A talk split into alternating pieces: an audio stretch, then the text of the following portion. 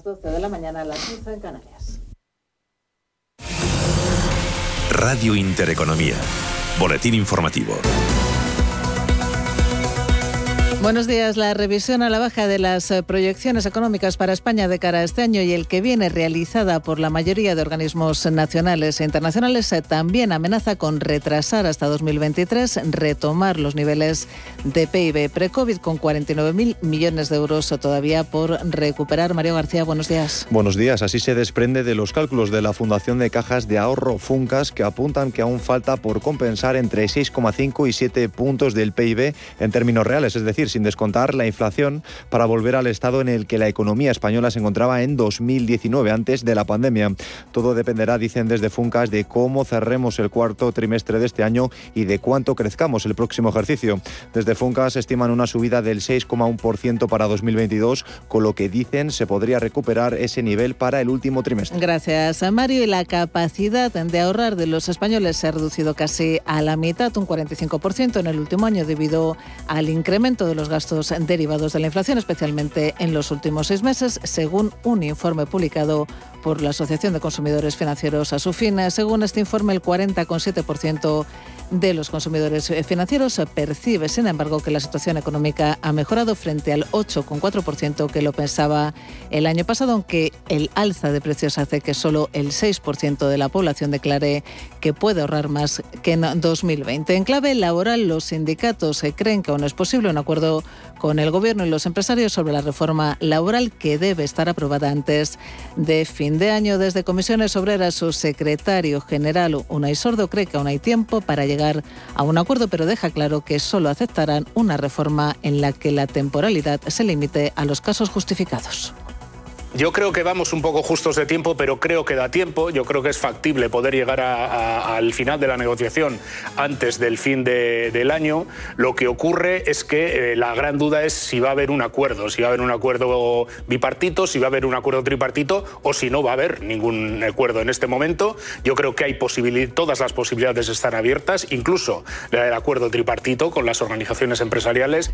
En los mercados financieros, jornada de recortes para el IBEX 35 que se deja en tiempo real un 0,28%, se colocan los 8.455 puntos. Por cierto, que los accionistas de Telefónica tienen de plazo hasta hoy jueves para solicitar el pago del dividendo en efectivo de 0,148 euros que abonará el operador desde VS. Roberto Ruiz Soltes aconseja mantener las acciones.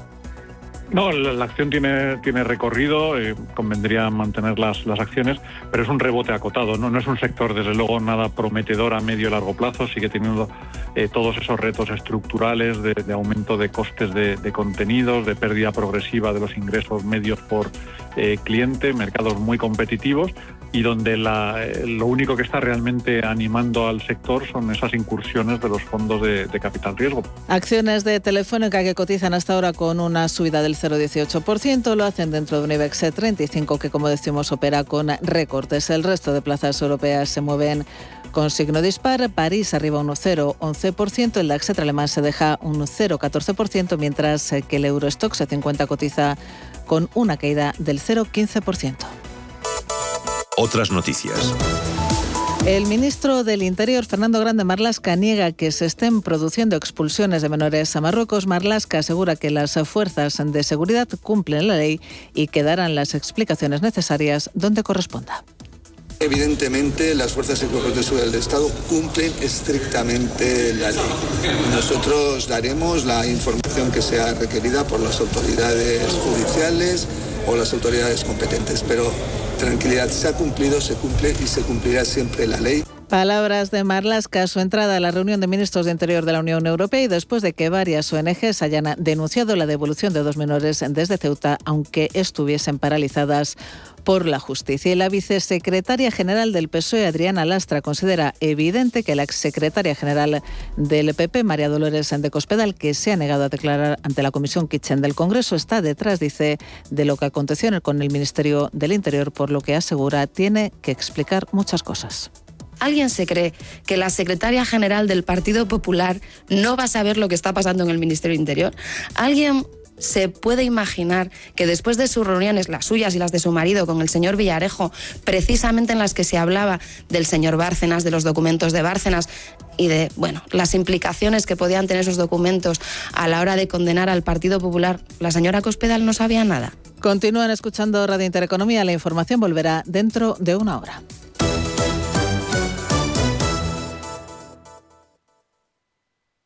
Nuestra riqueza se mide por la cantidad y la calidad de amigos que tenemos. Gracias por ser parte de nuestra fortuna. Intereconomía, más y mejor. Feliz Navidad.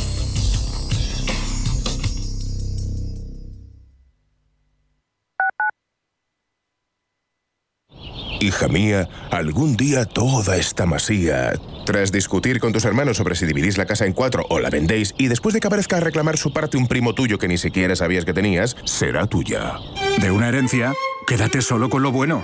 El resto, déjaselo a Eritae, expertos en gestionar herencias por solo 999 euros. Eritae.es WeCity es la más reciente e innovadora plataforma de inversión inmobiliaria. En WeCity podrás invertir en las mejores oportunidades inmobiliarias y diversificar tus ahorros de manera fácil, rápida y segura. Entra hoy en wecity.io e invierte en un solo clic. O si prefieres, llama al número 679 667 623 y te ayudaremos.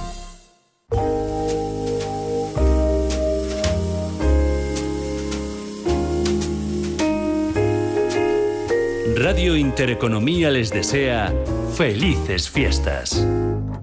Este año no dejemos de celebrar nada. Celebra que por fin tienes novio o que por fin no lo tienes. Celebra tu cumpleaños y el de tu amiga y el de tu pez y hasta el de tu cactus. Este año vamos a celebrarlo todo.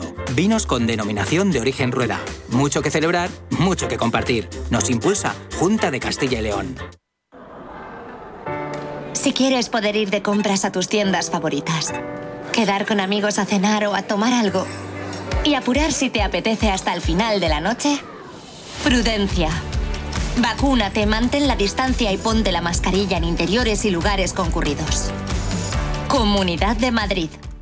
Más del 25% de la población en España se encuentra en riesgo de exclusión social. En la Fundación La Caixa facilitamos herramientas, metodologías y recursos a miles de entidades sociales para que las personas que más lo necesitan desarrollen su potencial. Solo es progreso si progresamos todos. Fundación La Caixa.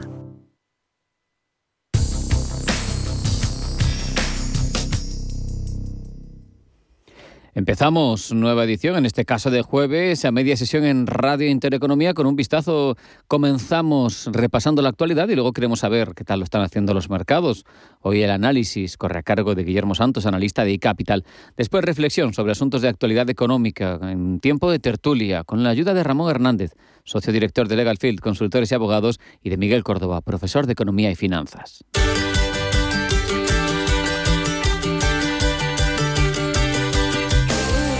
Esto es A Media Sesión con Rafa Jiménez. Radio Intereconomía.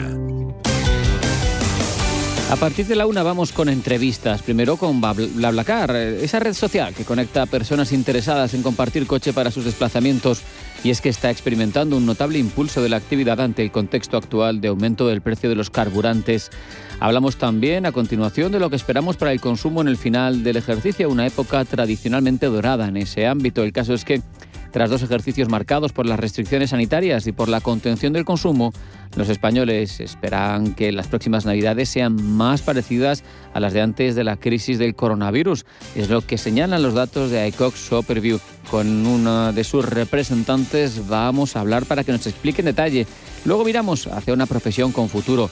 Tanto es así que tiene paro cero y además grandes sueldos. Me refiero a la ciberseguridad. Es difícil encontrar formación para este campo, también captar el talento que sin duda existe y a eso se celebra Mundo Hacker, el evento de referencia que se celebra mañana y que nos va a explicar su organizador. Terminamos con una psicóloga con la que vamos a intentar encontrar esas necesarias estrategias que nos han de servir para saber cómo sobrevivir a las fiestas navideñas, que para muchos son unos momentos complicados, y al encuentro de nuevo en grandes grupos con la familia, ¿sabes? Los roces, los cuñados, bueno, ¿qué les voy a contar? Empieza aquí a media sesión dos horas de información, de contenidos, de entrevistas que son posibles gracias a Sergio Rodríguez, a Ángeles Lozano y a nuestro técnico, a Dani Bellido. A media sesión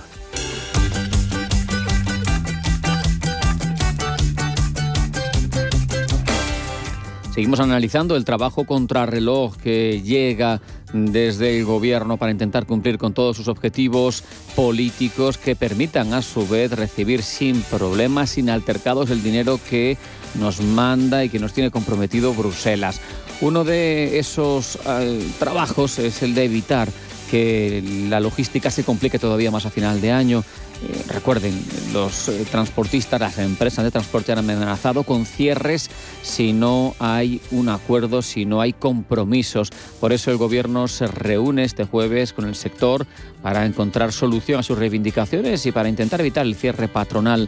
Por otro lado, la Fundación de Estudios de Economía Aplicada, FEDEA, habla de la propuesta de reforma del modelo de financiación autonómica, otra de las cuestiones que está en el aire, y es que dice que advierte ciertos trajes a medida y eso eh, supondría arbitrariedad y complicaría todavía más la financiación autonómica, pero también se habla de las metas que se ha puesto el gobierno en su afán por cumplir todo ello, hace cesiones el Ejecutivo para agradar a los empresarios. Recuerden, no va a limitar el número de temporales por empresa. Desde la COE, su vicepresidente Lorenzo Amor cree que las nuevas propuestas del Ejecutivo son más conciliadoras y abren un camino de entendimiento, lo ha dicho Amor a su paso por Capital Intereconomía, una intervención en la que ha aprovechado también para criticar las propuestas de cara a las pensiones y las cotizaciones sociales que hace el ministro Escriba y todo también a cuenta del análisis de la OCDE que dice la OCDE es algo que veníamos señalando desde hace tiempo y saca los colores al ministro Escribano. Veníamos diciendo que la sustitución del factor de sostenibilidad por el mecanismo de equidad intergeneracional es algo que no está a la altura de los problemas que tiene el sistema de pensiones. Eh, lo hemos dicho en innumerables ocasiones, el sistema de pensiones no se soluciona exclusivamente por la vía de los ingresos. Eh, el problema es que vamos a tener eh, cada vez más pensionistas y también se tiene que solucionar por la vía del gasto. Por cierto que ahondando en la cuestión del clima de diálogo social, ya saben, algo más normalizado en los últimos días a cuenta de esa mayor laxitud del gobierno respecto de algunas de las demandas del empresariado. Hemos visto también la opinión de los sindicatos en cuanto a la temporalidad y las cesiones del Ejecutivo. Unai Sordo es secretario general de Comisiones Obreras. Para nosotros la clave de este asunto es que la contratación temporal en España se dé solo cuando responda a una causa medianamente objetivable. Es decir, que un contrato temporal tenga que ver o bien con actividades eh, que surgen y que su suponen la necesidad temporal de incrementar una, plantilla o bien con eh, situaciones que aunque sean previsibles a lo largo del, año, pero justifican esa utilización del contrato temporal y que no se convierta en la norma. También hablamos de bolsa. La composición del IBEX 35 es noticia porque se revisa por parte del Comité Técnico en su reunión ordinaria de este jueves. Eh, se pueden realizar cambios, ya saben, sobre la composición del principal índice bursátil español, aunque, según dicen, ningún valor parece cumplir claramente con los requisitos para entrar o salir del selectivo. El caso es que los expertos creen, eh, dándole una vuelta de tuerca a todo esto, que igual habría que asumir cambios todavía mayores. Lo ha explicado en Capital Intereconomía Roberto Ruiz Soltes, director de estrategia de UBS en España. Quitando los, los 8 o 10 principales valores, en, España la capitalización bursátil, la liquidez de las compañías hace que incluso muchos de los inversores extranjeros las tengan completamente fuera del radar, porque no, tienen tamaño suficiente como para eh, que puedan tener una, presencia relevante en, los grandes fondos internacionales. Y que lamentablemente nos hemos convertido en una bolsa de realmente una decena de valores y de la misma forma que el DAX ha tenido que ampliar su, composición de 30 a 40 compañías, porque tienen muchas nuevas compañías que crecen con mucha fuerza, nada pasaría realmente si nuestro IBEX se nos quedara en un IBEX 25. También eh, echamos la vista hacia la semana próxima porque es cuando los bancos centrales más relevantes tanto Fed como Banco Central Europeo de Inglaterra y de Japón eh, van a hablar, van a reunirse para ver ese mensaje que lanzan sobre políticas monetarias para atajar la fuerte crisis económica que desata el coronavirus y que sigue desatando el coronavirus ahora a vueltas con la variante Omicron y con todas las cuestiones relativas a saber cuándo son las retiradas de estímulos, a saber cuándo son las subidas de tipos, si es que vienen, en dónde, cómo, en qué cuantía. El director académico del Máster de Finanzas e Inversiones Alternativas FIA, Juan Ramón Caridad, ha hablado en Capital Intereconomía sobre esos movimientos a futuro de los bancos centrales si los bancos centrales retiraran liquidez, efectivamente es muy probable que a nivel de índices tuviéramos un año negativo. Y en ese sentido hay que estar muy atento a lo que vayan a hacer. Pero de momento lo único que han dicho tanto la Fed como el BCE es que todos los programas de pandemia se van a ralentizar a partir de marzo. Después tendremos dos meses donde se van a seguir inyectando estímulos y está claro sobre todo en lo que nos toca a nivel europeo, que tampoco, y el BCE lo ha dicho, no va a haber mm. subidas de tipos de interés. Si se producen será en la segunda parte del año.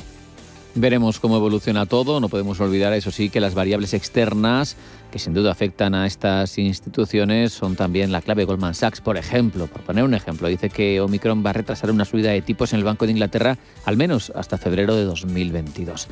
El tiempo dará y quitará razones, como es habitual, pero ahora vamos al tiempo real, precisamente, a lo que está haciendo ahora mismo la bolsa un asunto que nos acerca a Ángeles Lozano. Ángeles, bienvenida, buenas tardes. Hola, ¿qué tal? Muy buenas tardes a todos. Jornada mayoritariamente de caídas en los mercados europeos, aunque tenemos también alguna excepción, como el MIP del italiano, que subió un 0,25%, o el CAC 40 de París, que está consolidando los niveles de cierre de ayer. En cualquier caso, las pérdidas están muy controladas, se están produciendo en bandas estrechas, pero le impiden al IBEX 35 recuperar la cota de 8.500 puntos que perdía en la jornada de ayer. El selectivo español está en 8.443, está bajando un 0,4%. En esa misma línea se mueve el Eurostox 50 Frankfurt pierde un 0,29 y como les decíamos, París eh, está mm, recuperando ligeramente posiciones, está mm, consolidando los niveles de cierre de ayer. Londres cede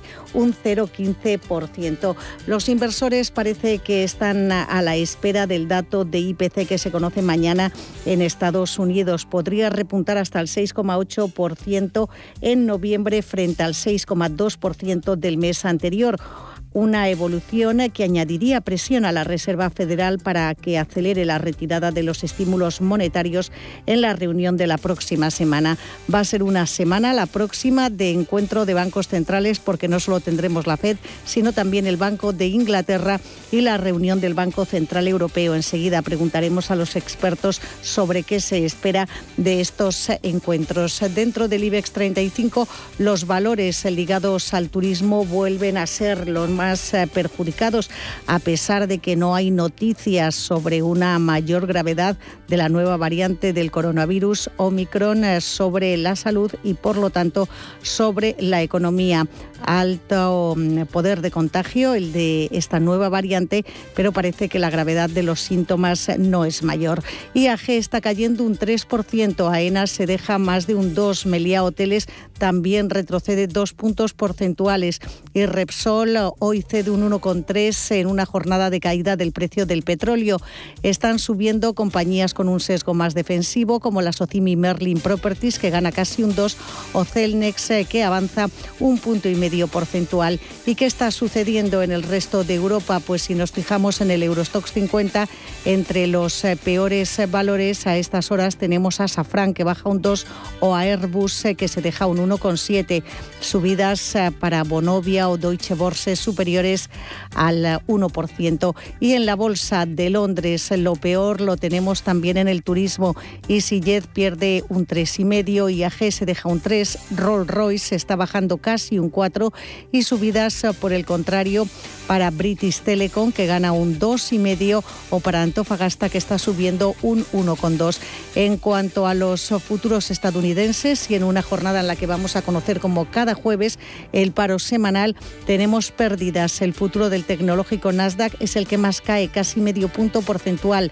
Descensos del 0,35 para el futuro del Dow Jones y del Standard Poor's 500. Gracias Ángeles. Ahora lo que queremos es ver cómo evoluciona en tiempo real selectivo. En a media sesión el IBEX 35.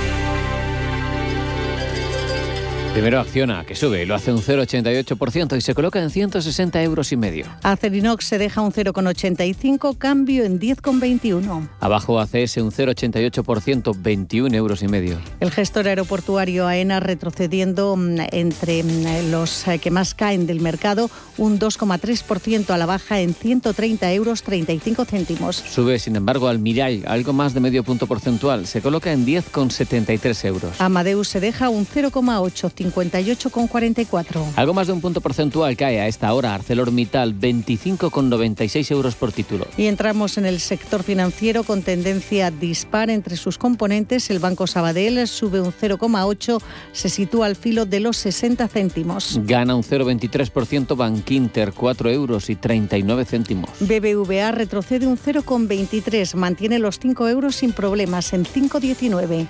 Casi sin cambios, CaixaBank apenas sube 8 centésimas, 2,35 euros por título. Y el Santander se deja un 0,75, lo que lleva su precio a 2,72. Celnex arriba un 1,66% para colocarse en 52,76 euros. Y Automotive, una de las empresas que suena como mm, posible para salir del selectivo, está hoy subiendo un 0,7% en 26,24. Casi un 0,4% avanza en Nagas, 20 euros y 61 céntimos. Endesa arriba un 0,2, 19,73. Ferrovial, 25,80 euros por acción, cae un 0,35%. Fluidra, el fabricante de piscinas, se deja un 0,3%. Se cruzan sus acciones en 33,95. Cae un 0,33%. Grifols se coloca en 15,30 euros. Iberdrola retrocede un 0,85, 9,92 último precio. Inditex, 28 euros y medio, tiene un recorte de un punto porcentual. La tecnológica Indra sube un 0,5%, cotiza en 10 euros y medio. Colonial, 8 euros y 4 céntimos, gana un punto porcentual. La aerolínea hispano-británica IAG, entre las más bajistas, retrocede un 2,56, se compra y vende a 1,61. Sin cambios, Mafre, una subida testimonial de centésimas, un euro con 81 céntimos. Melia Hoteles se ve arrastrada como el resto de las empresas ligadas al sector turismo hoy por las ventas. Pierde un 1,73 y también la cota de los 6 euros en 5,92. Merlin Properties avanza dos puntos porcentuales, está por debajo, no obstante, de 10 euros, 9,89. Naturgy sube un 0,76, sus títulos se cruzan en 25,27. Farmamar, 54,16 euros, pierde un punto porcentual. Red Eléctrica Corporación sube un 0,65 hasta 18,93. Cae Repsol un 1,28%, 10,17 euros. Siemens Gamesa, con movimientos estrechos a la baja, cotizan 21,71.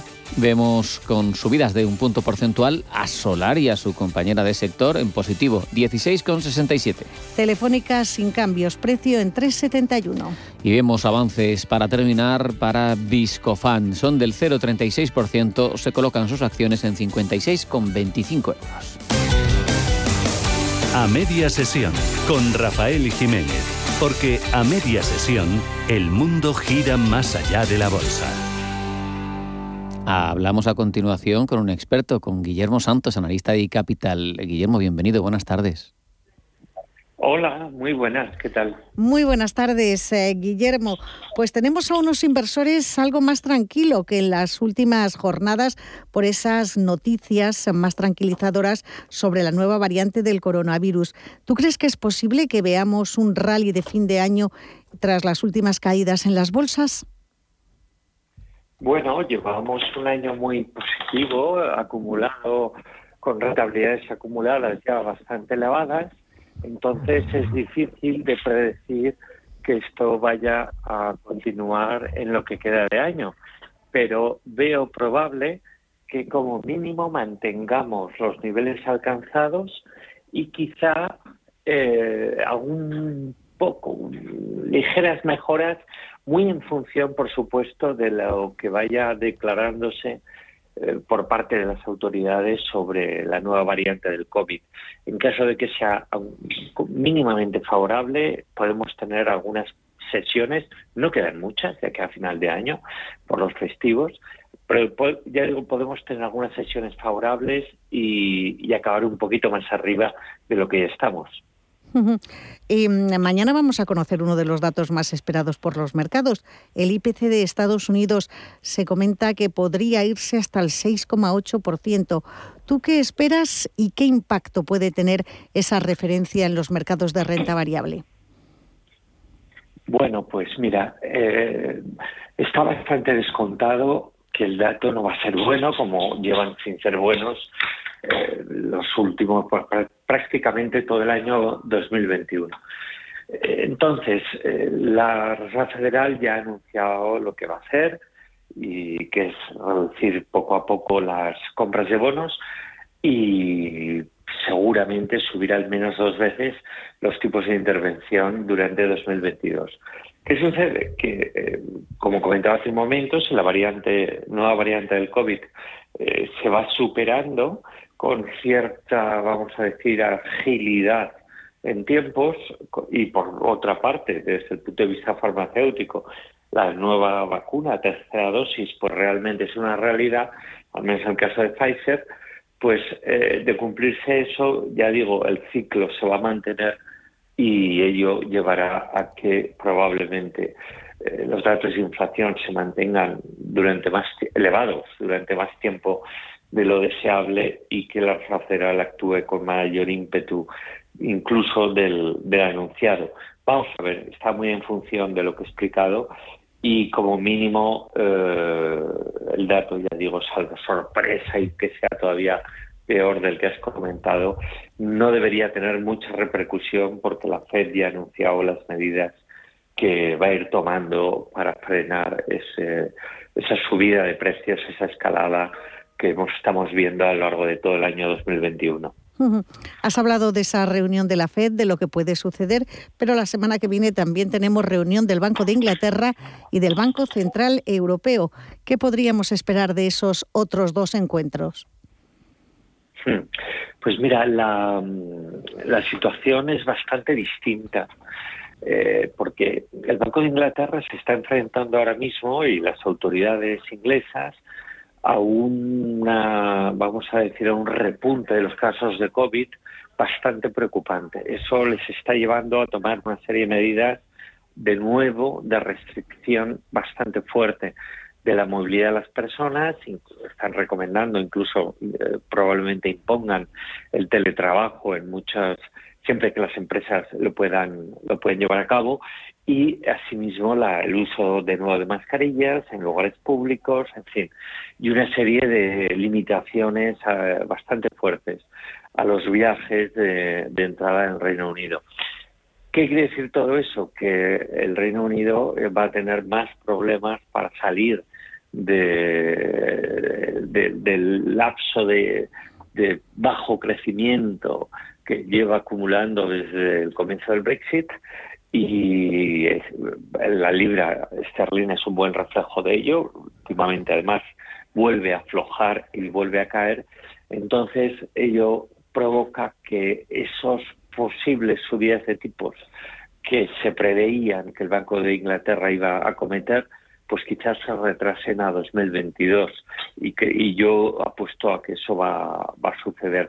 No obstante, eh, la caída de la libra esterlina podría acelerar de subidas de este tipo, es para frenarlas, pero yo creo que va a ser en 2022 cuando se produzcan, por esta situación de la nueva variante, lo que está provocando. Y en el caso de Europa, pues va a ser un más de lo mismo. No creo que haya novedad con respecto a la última reunión del, del BCE. Eh, Lagarde eh, hace unos días declaró que va a seguir eh, manteniendo una política de tipos de tipos de intervención bajos y que espera que la curva se mantenga baja. ¿no? Las compras van a seguir más tiempo, las compras de bonos, con lo que ya digo, más de lo mismo en el caso del BCE. ¿Y mm, cómo podría evolucionar con lo que estamos contando el cruce euro-dólar?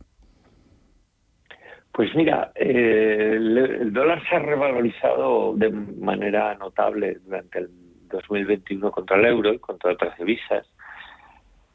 Eh, es, entra dentro de normal por la diferencia de crecimiento mayor en Estados Unidos que en Europa y sobre todo la fortaleza de este. Eh, de ahí las políticas distintas de un banco central y de otro, de la Fed y del BCE, Entonces, teniendo en cuenta el dato de inflación comentábamos hace un momento, teniendo en cuenta la línea que parece estar adoptando la Reserva Federal, es probable que el euro se mantenga fuerte y, perdón, el dólar se mantenga fuerte y el euro no escale eh, muchas eh, muchas posiciones. entonces, eh, creemos que es difícil ver realmente un dólar eh, cayendo, eh, visto que los tipos en Estados Unidos probablemente van a escalar posiciones y eso hace más atractiva la divisa americana. En la estrategia del próximo ejercicio, con lo que estamos contando, ¿sería bueno tener un porcentaje del capital en oro para protegerse de alguna manera de la inflación?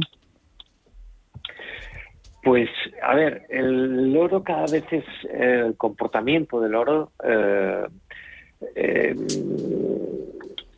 cada vez es más errático. Entonces, esa situación eh, le lleva a que desde el punto de vista de cobertura, tanto eh, por, momentos de, digamos, de caídas de mercado, de la renta variable, como el, tema de la inflación, su eventual efecto de vamos a abrir de, cobertura, como acabo de decir, no sea muy, muy eficiente. Esto eh, se está viendo desde hace tiempo, lleva un año bastante eh, bastante débil eh, el precio de la onza de oro y no creo que cambie mucho, sinceramente.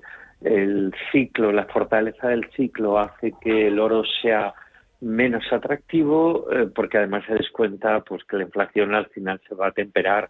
Entonces, yo eh, creo que el oro es razonable mantener en cartera, pero de una forma estructural, eh, mantener una posición eh, con exposición a oro durante, vamos a decir, plazos largos, pero no creo que sea un, momento adecuado para comprar en estos instantes pensando en que nos haga una cobertura, un hedge contra la inflación.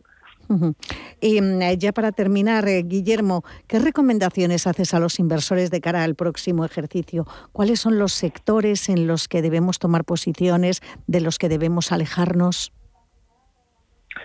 Pues mira, lo más notable es eh, aprovechar las caídas para partiendo de que creemos que el ciclo va a continuar, quizá no tan fuerte como se esperaba, pero que va a continuar, hay que aprovechar, intentar aprovechar las caídas, especialmente aquellos inversores que estén infraponderados en renta variable, de acuerdo con su nivel de aversión al riesgo, aprovechar, ya digo, las caídas para incrementar bolsa en sectores pues eh, cuya, eh, digamos, exposición favorable al ciclo pues les va a seguir permitiendo, les va a permitir a algunos eh, que todavía no lo han hecho, incorporarse al SAT de manera diferencial con respecto al mercado. Estoy hablando especialmente del sector financiero, bancarios, seguros, también, por supuesto, del sector de turismo, eh, servicios en general, que ha sufrido, está sufriendo bastante durante a lo largo de estos últimos días por, eh, descontando el mercado efectos muy negativos de la nueva variante del COVID. Si estos no se producen tan negativos, al menos como están anunciando numerosos científicos, pues eh, tanto financiero como turismo, como algunos otros sectores cíclicos, como puede ser incluso el inmobiliario, son eh, elementos que o posiciones que ahora mismo son aconsejables de tomar. Ya digo, sí, el peso de bolsa sigue siendo eh, poco razonable con la versión al riesgo, al nivel de riesgo de cada, de un, de cada inversor. ¿no? En todo caso, Europa un poquito mejor que Estados Unidos por valoraciones bastante más exigentes en el mercado americano y estar alejado de la renta variable, de la renta fija, pues serían las principales recomendaciones, especialmente a renta fija de calidad, serían las principales recomendaciones para el 2022. Pues con esto nos vamos a quedar. Guillermo Santos, socio de iCapital, muchísimas gracias eh, por habernos acompañado en la media sesión eh, y hasta la próxima. Un abrazo fuerte. Igualmente para vosotros, cuidaos.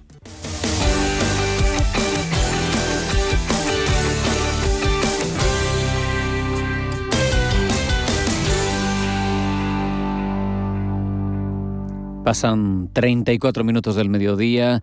Miramos lo que tenemos mucho y bueno por delante hasta casi las 2 de la tarde. Primero el tiempo de tertulia. Ramón Hernández y Miguel Córdoba son los que nos van a acompañar y van a ilustrar con sus pensamientos hasta casi la una. Veremos después, a partir de esa hora, Ecuador del programa, cómo desde BlaBlaCar nos cuentan sobre la marcha y la evolución de su sector sobre todo condicionado últimamente por el alza de los carburantes. También hablaremos de cómo se perfila el consumo de aquí a final de año. Lo haremos con el gran consumo, con la patronal de gran consumo, con AECOC, que ha estudiado cómo va a ser ese fin de año y también el comienzo del próximo ejercicio. Luego queremos ahondar en una profesión, la de la ciberseguridad y cómo es una profesión con paro cero, con buenos sueldos y a pesar de todo no se encuentran profesionales. De eso hablaremos en Mundo Hacker que se celebra mañana y su organizador nos va a contar en qué consiste. Terminaremos el tiempo de entrevistas con una psicóloga que nos va a ayudar a entender cómo se puede sobrellevar esta época de fiestas, de reuniones familiares, de cenas, eh, de la manera más saludable para nuestra mente posible. Antes de hacer una pequeña parada previa al tiempo de tertulia, les cuento que invertir en instalaciones fotovoltaicas para tu empresa te va a hacer ahorrar hasta un 70% la factura de la electricidad y además recuperar la inversión en muy poco tiempo. En NES te hacemos un estudio gratuito y nos encargamos de todo el proceso para que solo tengas que preocuparte de ver cómo se reduce cada día tu factura. Recuerda, NES.es.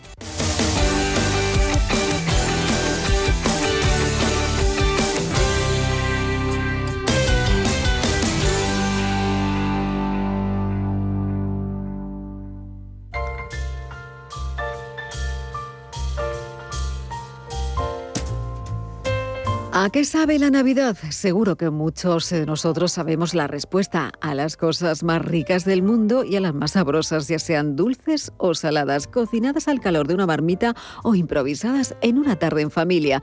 No hay nada mejor que compartir con todos los que te rodean a qué sabe tu Navidad. Y en el corte inglés es fácil encontrar las cosas más ricas del mundo para compartirlas con los tuyos, porque en el Club del Gourmet y en el supermercado del corte inglés encontrarás la más amplia selección de productos para disfrutar de la mejor experiencia gastronómica durante estas fiestas. Además, ahora hacer todas tus compras es más fácil aún con la web y la app del Corte Inglés y las puedes recibir donde y cuando quieras. Casi parece un truco de magia. Y si contratas el servicio de tarifa plana de envíos ECI Plus, tus pedidos te llegarán en dos horas o cuando lo necesites por solo 19,90 euros al año.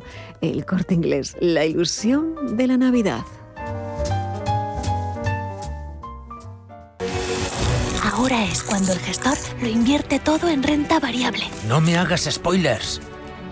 Renta 4 Banco presenta sus planes de pensiones de cine, los más premiados y con más estrellas del año. Además, si inviertes antes del 31 de diciembre, te bonificamos hasta el 1% de tu aportación. Entra en r4.com o en cualquiera de nuestras oficinas y descúbrelos. Renta 4 Banco, tu banco especialista en inversión. Perdón. Gestora más premiada por expansión All Fans y líder de la Liga de las Estrellas de Morningstar. Consulta las bases de la promoción en r4.com.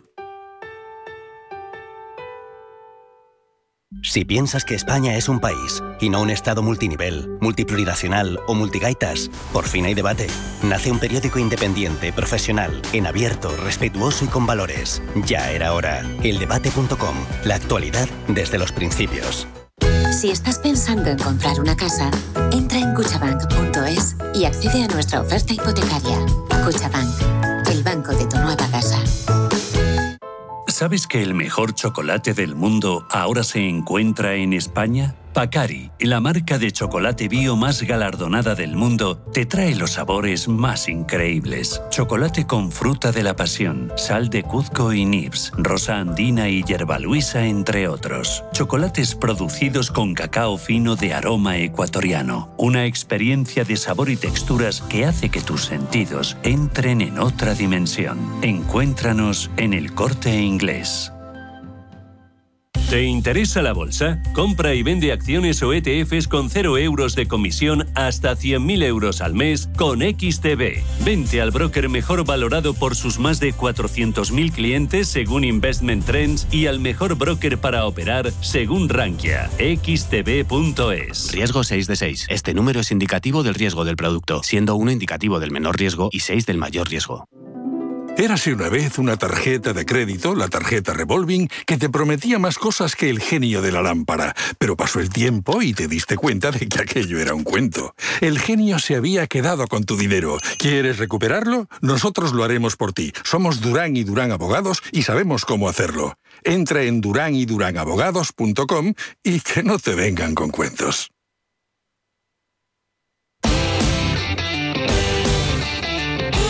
En a media sesión, la tertulia económica. Un tiempo de análisis, un tiempo de reflexión en el que contamos en esta edición de jueves con Ramón Hernández, socio director de Legal Field Consultores y Abogados. Ramón, bienvenido, buenas tardes. Buenas tardes, Rafa. Encantado de estar una semana más con vosotros. Un placer tenerte aquí. También lo es recibir a Miguel Córdoba, profesor de Economía y Finanzas. Miguel, muy buenas tardes, bienvenido. Hola, buenas tardes. Encantado de estar vosotros, Rafa.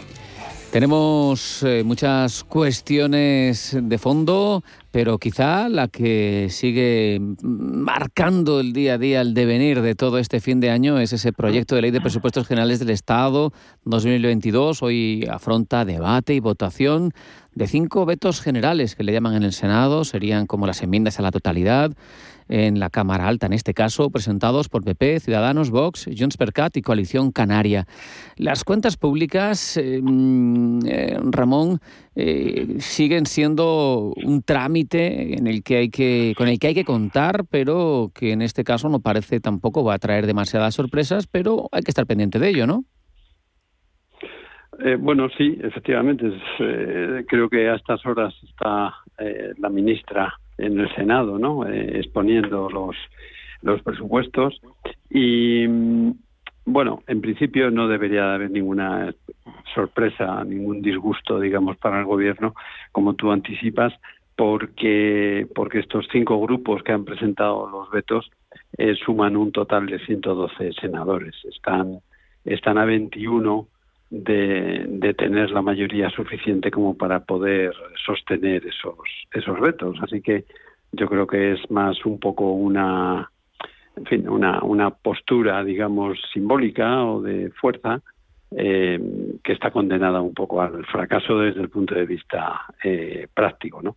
Pero sí, sí. Eh, Así es, hay que estar pendientes, como tú bien dices. Miguel, a mí me parece que hay demasiada liturgia en todo esto porque al final, cuando uno hace las cuentas y ya amarra los pactos, eh, no cambia nada. ¿Tú crees que más allá de que salgan o no salgan, que es obvio que está todo eh, apañado para que salgan, porque para eso hay una negociación política previa, ¿todavía hay margen para que, vamos a decir, se hagan más cesiones, para que alguien rasque algo más? Porque si no, no entiendo vetos totales. Sí, yo creo que aparte de liturgias hay homilías, es una cosa horrible. Yo creo que es un tema que, que, lo tienen muy pactado, pero mucho. ¿eh? Entonces, eh, yo creo que eso forma parte de, de pues no sé, del, postureo que hemos hablado tantas veces, ¿no? Postura 22, postura 23. Y al final, eh, luego se dan besos y abrazos eh, allí en el Congreso y Jesús Montero se considera que ha tenido el éxito maravilloso de su vida. Yo creo que esto es un tema claro. Está claro que saben que los independentistas y los, los partidos que apoyan al gobierno saben que con el Partido Popular no conseguirían nada, por tanto, saben que tienen que seguir apoyando esos presupuestos, seguir apoyando este gobierno y esperar a ver qué pasa en las próximas elecciones. En el momento en que hubiera un giro de a nivel a nivel gobierno hacia la derecha, ellos se quedarían automáticamente sin voto y sin voto. Eh, entonces, bueno, mm, es, es una forma más, efectivamente, como tú bien dices, de intentar a ver si puedo rascar algo más, pero pero bueno, yo creo, yo creo que ya todo lo que han rascado lo tienen más rascado, como siguen rascando más, a los demás nos van a dejar en cueros. La verdad es que sí. Eh, hemos visto muchísimas sesiones para pactar esas cuentas.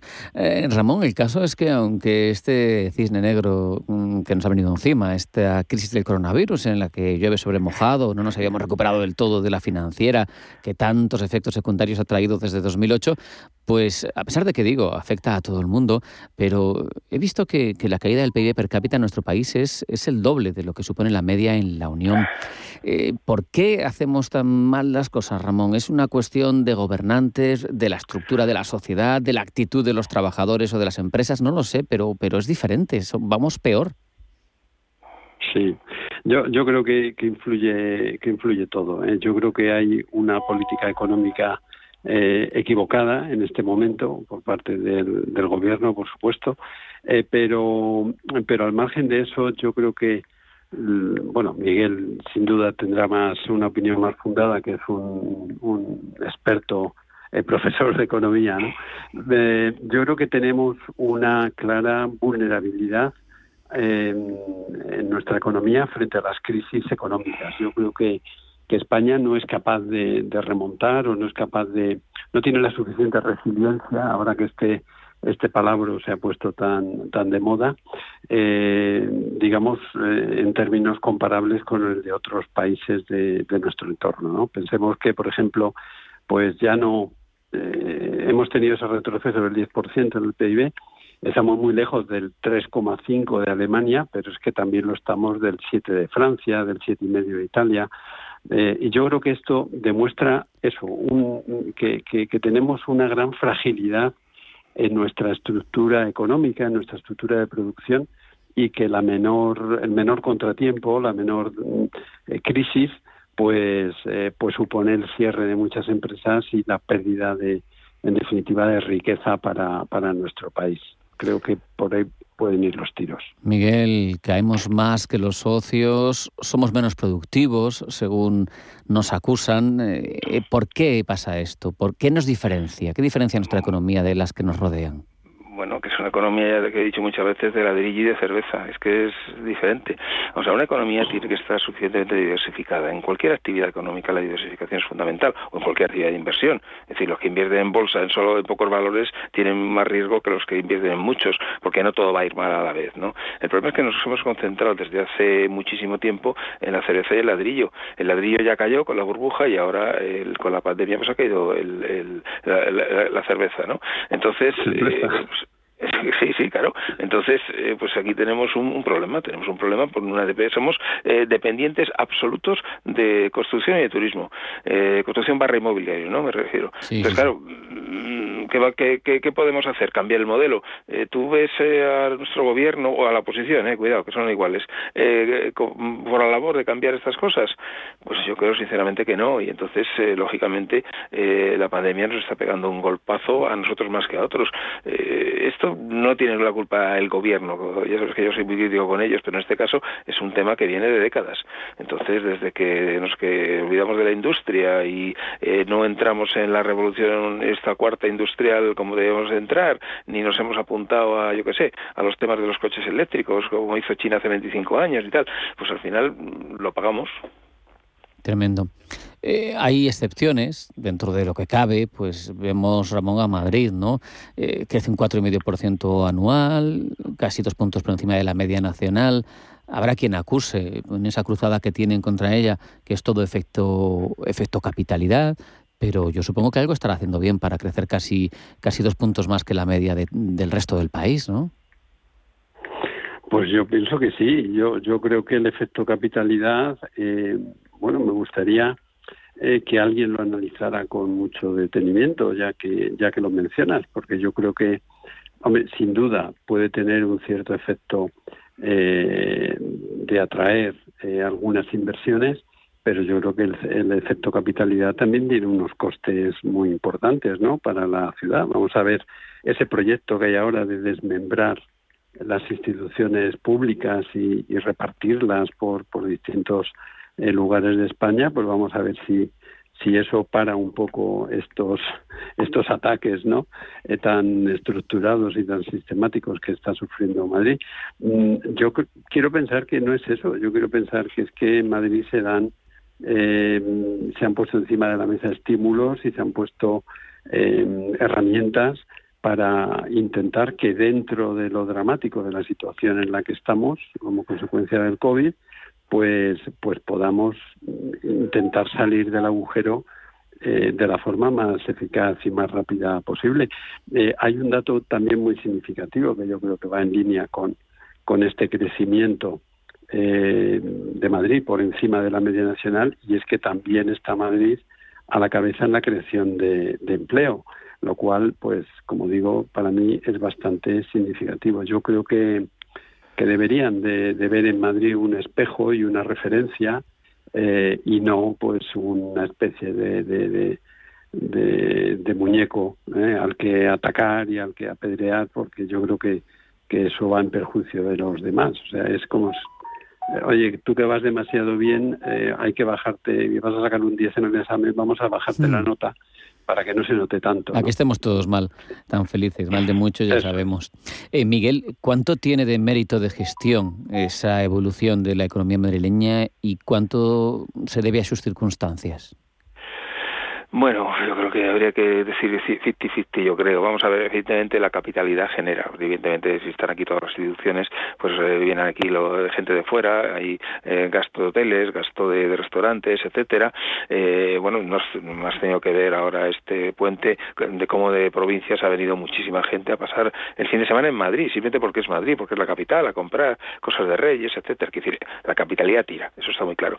Pero también hay que reconocer que, aunque no sea un fan de de, Ayuso, mm, bueno, mm, generar las expectativas necesarias para que la gente se siente a gusto eh, y invierta y contrate y, vea que, el gobierno no es como un corsé, un cepo que te ponen encima solo para sacarte impuestos, pues yo creo que eso influye. Es decir, el hecho de que en, Madrid los impuestos sean algo menores, el, hecho de que se generen esas expectativas, que en la economía cotizan las expectativas, pues hace que la gente se anime. Y, y el hecho de que tengas bonificados algunos impuestos como patrimonio o sucesiones, pues hace que la gente prefiere instalarse aquí que, en otros sitios. Eh, bueno, yo creo que, la gestión, de verdad, me quedaría en un 50-50. Hablabas... Eh, Em, hablabais de, ese puente, ¿no? Hemos visto que ha sido bueno para el turismo, ha habido altas ocupaciones. El sector sigue siendo, Ramón, sin embargo, el gran damnificado por la pandemia. Lo explicaba también Miguel al comienzo de la tertulia. 2008 se llevó por delante el ladrillo en su máxima expresión de, gran actividad económica española y ahora, pues sobre todo el turismo, ¿no? Eh, los dependientes y la cerveza, pues es lo que están sufriendo por los confinamientos y todo esto. El gobierno prepara un plan para relanzar el turismo. Se habla de innovación empresarial de recuperación de patrimonio histórico, pero en cualquier caso sigue habiendo muchas quejas. Eh, ¿No se aprovecha, Ramón, quizá eh, la coyuntura tan compleja, pero con inyecciones de dinero, eh, para cambiar el modelo productivo? Porque podríamos seguir siendo líderes turísticos, pero con otro modelo, ¿no? No el de low cost.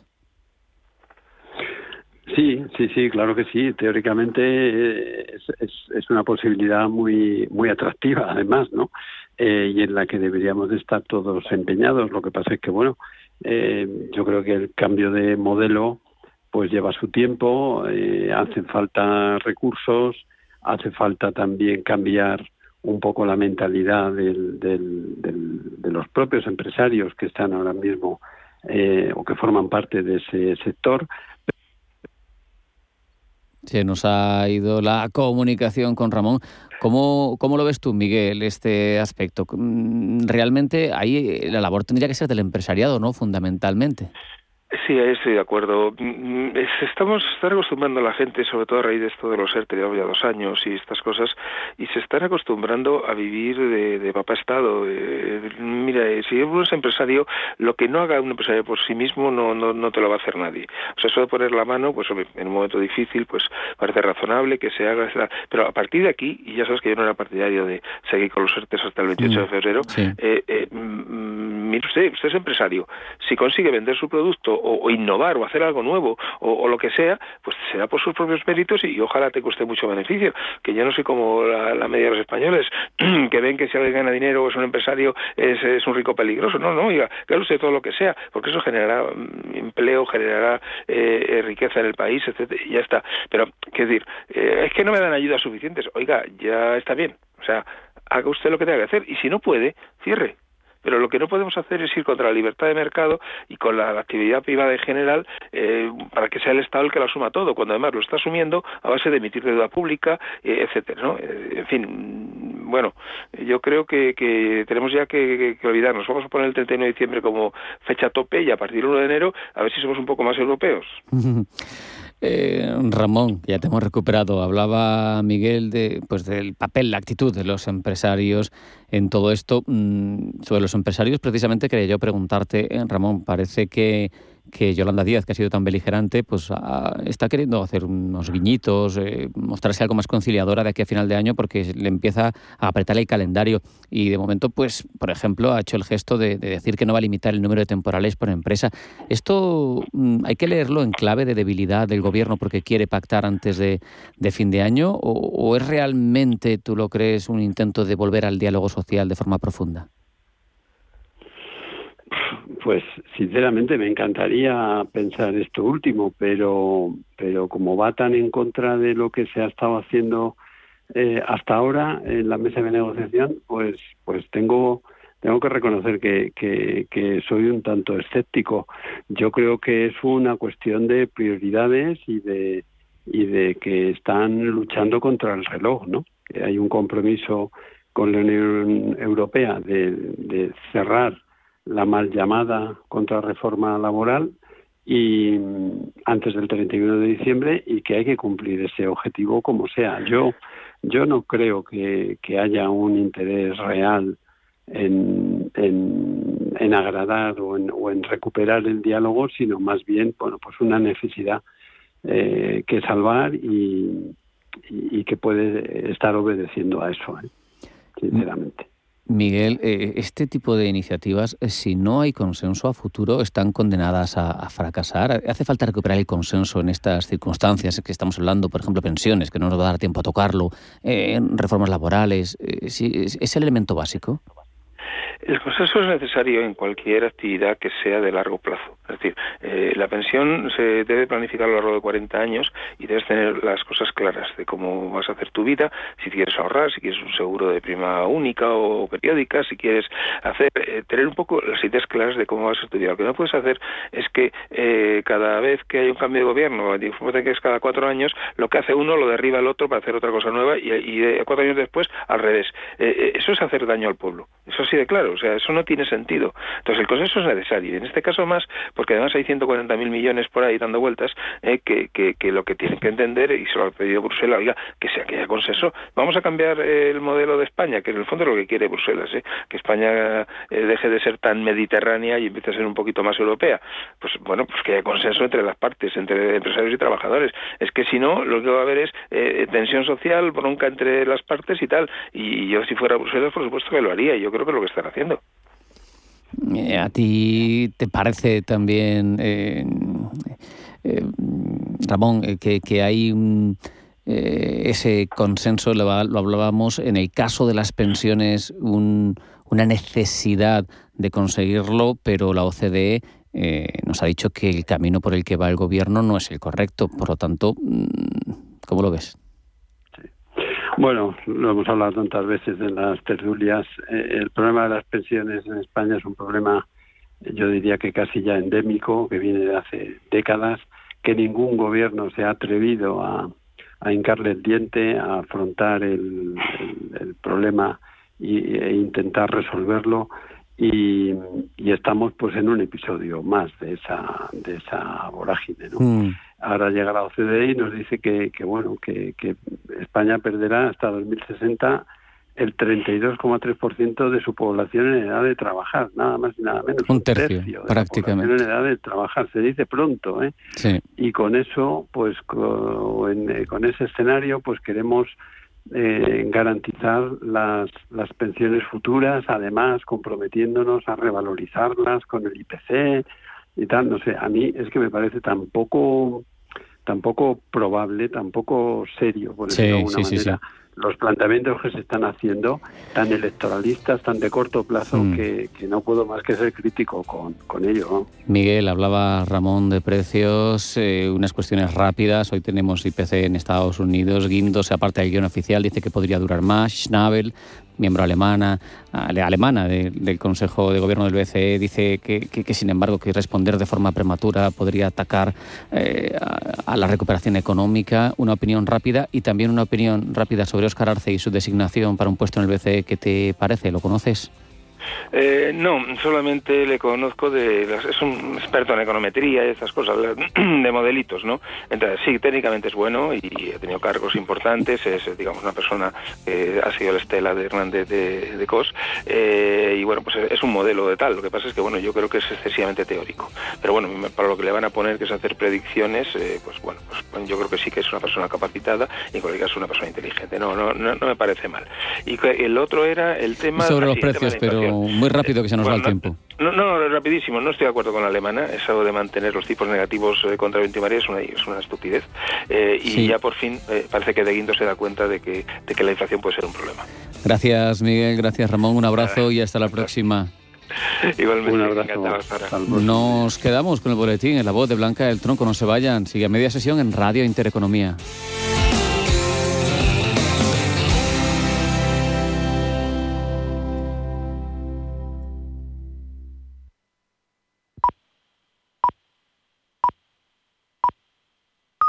Es la una de la tarde, las dos.